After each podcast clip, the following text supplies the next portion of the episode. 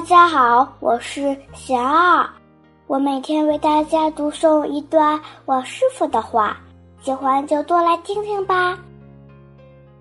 叶果不会误解，我师傅说，世界那么大，人心那么深，怎么能确保每一个人都能如实了解自己呢？我们自己又对身边的人有多少了解？如果有人误解，那是正常的。不需要为此在内心放下一块石头。叶果不会误解，被人误解时，不要把他人的看法当真。狮子即使被人说成狗，也不会真的变成狗。不要怕他人误解自己，努力让自己不要误解他人。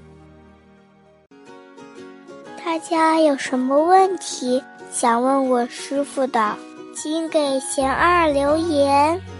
二会挑选留言中的问题，代为向师傅请教，然后在今后的节目中回答哦。